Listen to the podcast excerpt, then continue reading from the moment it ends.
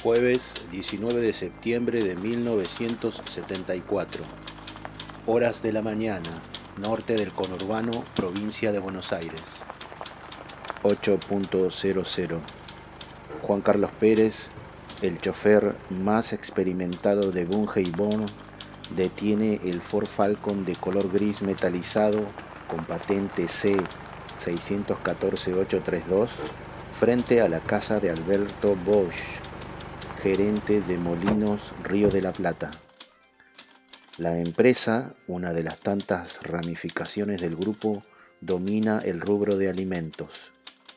Pérez busca a Bosch en la calle Iñiguez 3126 de Punta Chica antes de recoger a los hermanos Bond, los herederos del holding, quienes viven a solo 10 cuadras en Bécar, San Isidro. Como cada día de lunes a viernes, Jorge y Juan Born, de 40 y 39 años, dejan las viviendas que habitan con sus familias. Ambos están casados y cada uno tiene cuatro hijos. Se encuentran con el chofer sin pisar la vereda. Sus casas se ubican dentro de una manzana amurallada, con puntos de vigilancia en cada esquina a la que se ingresa por la calle Florencio Varela al 672. Adentro, las dos mansiones comparten una pileta de natación olímpica y una cancha de tenis. Ocupan un terreno alto que permite una vista magnífica al río de la Plata.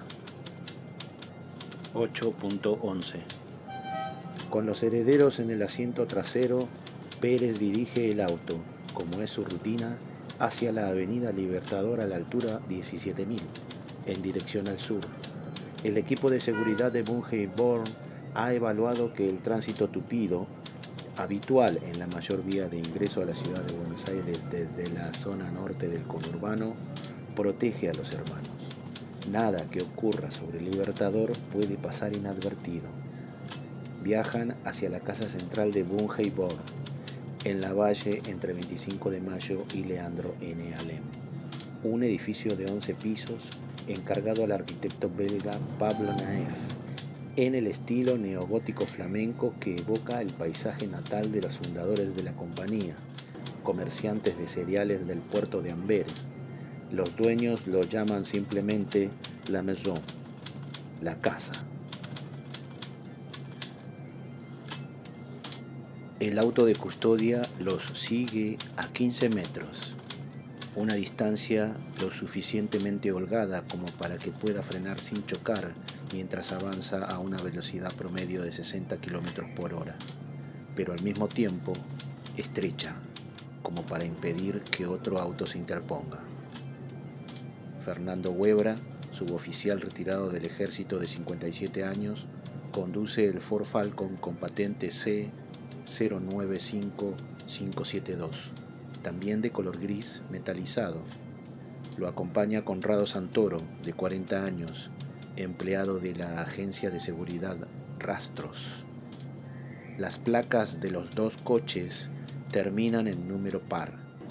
Desde el 21 de marzo, una medida para bajar el consumo de combustible prohíbe que los jueves circulen vehículos con número impar. A Born y a sus choferes poco les importa la campaña. Martes ahorran las chapas pares, jueves las impares. Ellos cuentan con una flota de 5 Ford Falcon, un Peugeot 504 y otro 404, y rotan entre ellos según las limitaciones de cada día.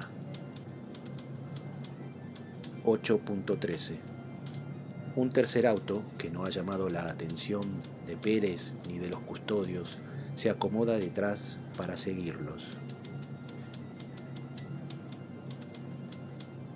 Sus ocupantes saben que ninguno de los Falcon se apartará del curso de la Avenida del Libertador. El Servicio de Informaciones de los Montoneros ha estudiado el recorrido de los Bond al detalle y recomendó que la operación se realice uno de los días de menor circulación de coches, martes o jueves, gracias a las restricciones. 8.16 Falta un kilómetro para que la comitiva pase frente a la quinta de olivos que ocupan la presidenta Isabel Perón y el ministro de Bienestar Social, José López Rega. El tercer auto se adelanta a los otros dos. Cruza la calle San Lorenzo, un minuto antes que los hermanos Bourne. Ese movimiento pone en marcha la operación Mellizas.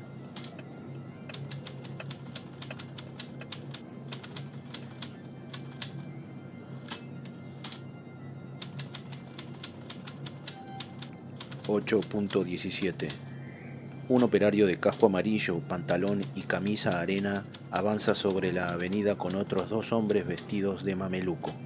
Su intención es cortar el tránsito del Libertador en la mano hacia la ciudad de Buenos Aires, antes de cruzar San Lorenzo.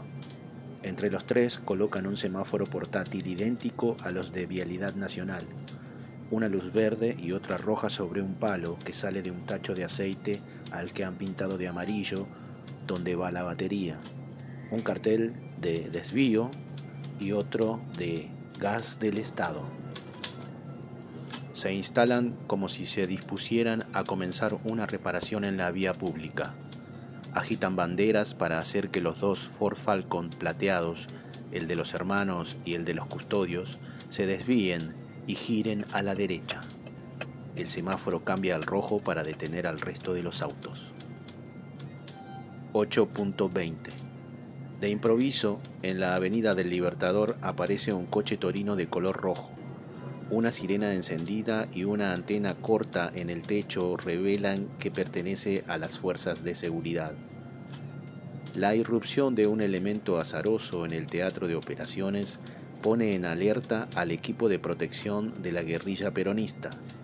Otros tres hombres de mameluco, con picos y palas, que simulan trabajar en la vereda y esconden entre sus pertenencias una pistola ametralladora y un fusil FAL, fusil automático liviano. Los montoneros habían montado el operativo otras dos veces y ambas lo habían levantado por considerar que no se cumplían las condiciones óptimas para el secuestro. Esta vez no querían fallar.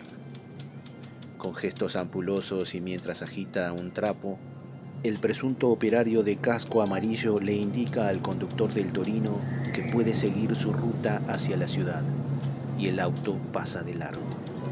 Luego vuelve a colocar el semáforo en rojo para aislar a los hermanos Bond durante dos minutos. 8.22. Los militantes, caracterizados de trabajadores con picos y palas, doblan hacia las calles donde se hará la emboscada. Deben cubrir ahora a los dos equipos de ataque que esperan para entrar en acción. Los autos que manejan Pérez y Huebra avanzan una cuadra y giran de manera obligada a la izquierda.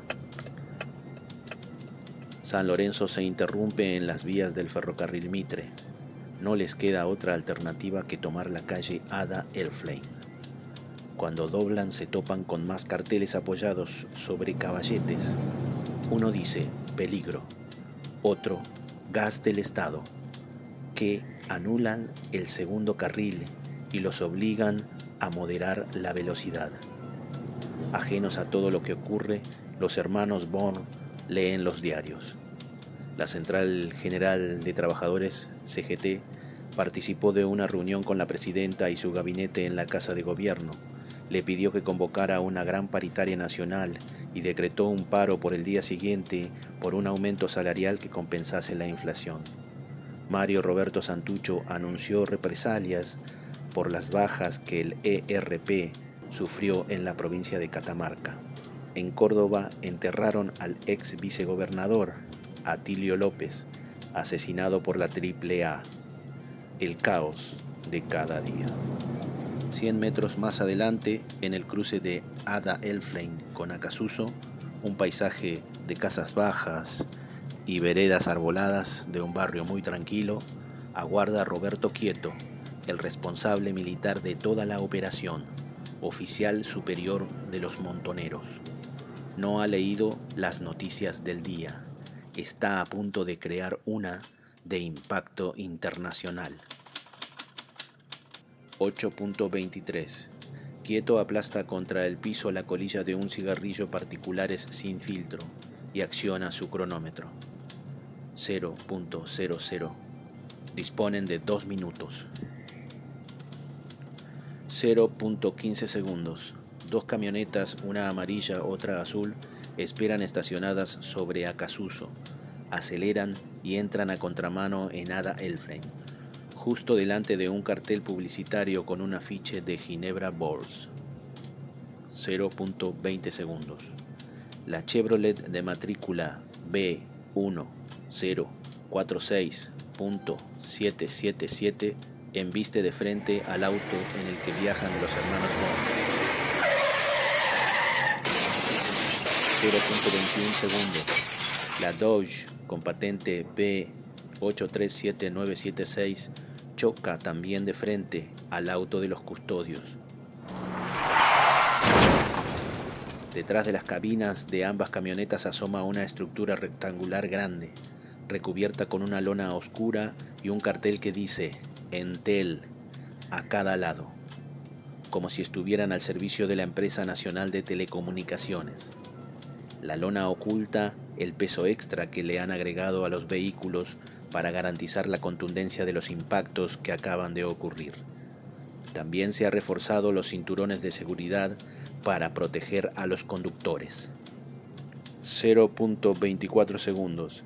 Cada uno de los grupos de ataque dos unidades de cinco hombres, incluido el chofer de la camioneta, se dirige hacia el auto que tiene asignado, con las armas en alto. Ambos abren fuego.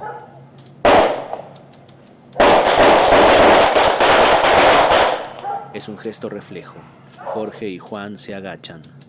¿Acaso Pérez o Bosch intentan accionar el botón de alarma, ubicado bajo la guantera, que se había agregado al Falcon? no lo logran. Una ráfaga de ametralladora hace añicos el parabrisas.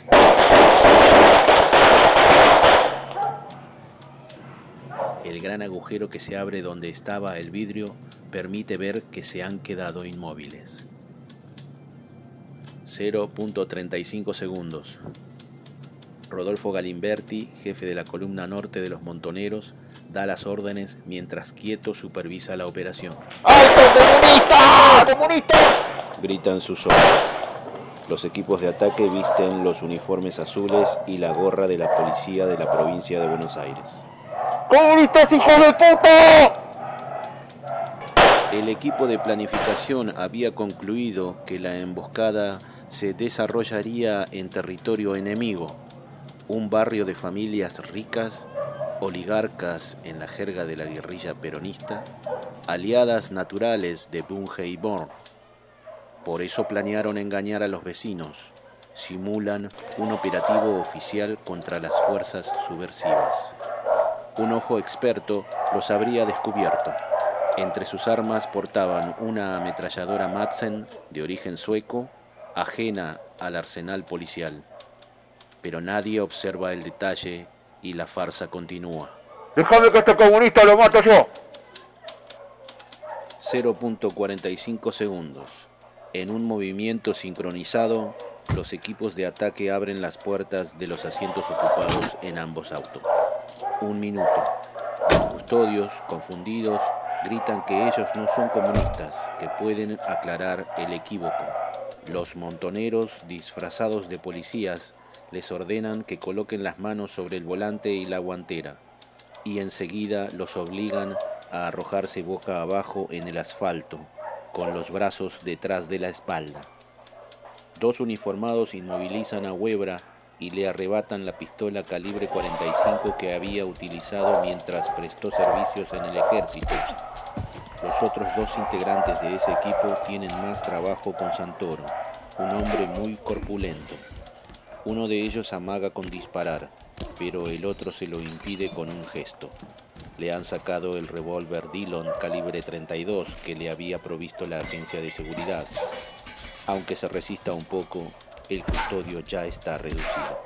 Un manotazo arroja al piso a Pérez y otro a Bosch. Jorge Born baja del auto por sus propios medios, aunque aturdido. Mientras lo esposan, observa que su hermano sale corriendo. en un intento inútil por escapar. ¡Pará, Juan! ¡Pará! Le grita. Teme que lo baleen por la espalda, pero lo atrapan de inmediato. Un minuto treinta segundos. Con el rabillo del ojo, Jorge Bon alcanza a ver a Bosch, su amigo desde el jardín de infantes. Tiene sangre en la boca, pero es difícil evaluar su situación apenas con un atisbo. Su perspectiva le impide observar que Pérez, el chofer, también ha quedado tendido sobre el asfalto y pierde sangre. Un minuto 35 segundos. Los hermanos reciben la orden de caminar, dan unos pasos y les tapan la visión con una capucha.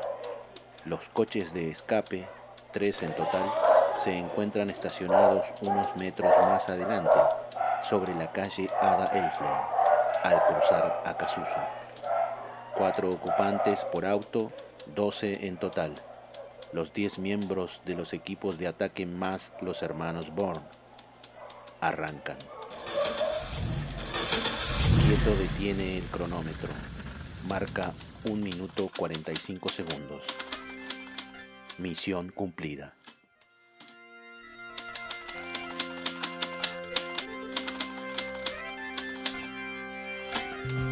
Hola, ¿cómo estás? Yo te leí los primeros y alucinantes pasajes del libro Born de María O'Donnell. Este libro es un thriller que cuenta eh, cómo la guerrilla peronista en el año 74 eh, realizó un planificado secuestro a los herederos de Bunge Born, justamente, que eh, es todavía uno de los principales grupos económicos eh, de la Argentina. Hay un rescate que está en la lista número uno del mundo de, los mayores rescates que se han pagado, ¿no? 60 millones de dólares por los herederos de Bunge y eh, que la actualidad serían unos 260 millones de dólares rescate. Eh, un libro excelente, una investigación puntillosa, detallada, así que si te gustan los libros de investigación, que además utilice técnicas de la literatura para contar la historia reciente y turbulenta que tuvimos allá por la década del 70. Te recomiendo que leas este libro que seguramente te va a hacer las lecturas súper atrapantes. Así que bueno, ahora queda en vos saber cómo termina la historia de los millones que se pagaron por los hermanos Moore. Gracias por escuchar hasta el final.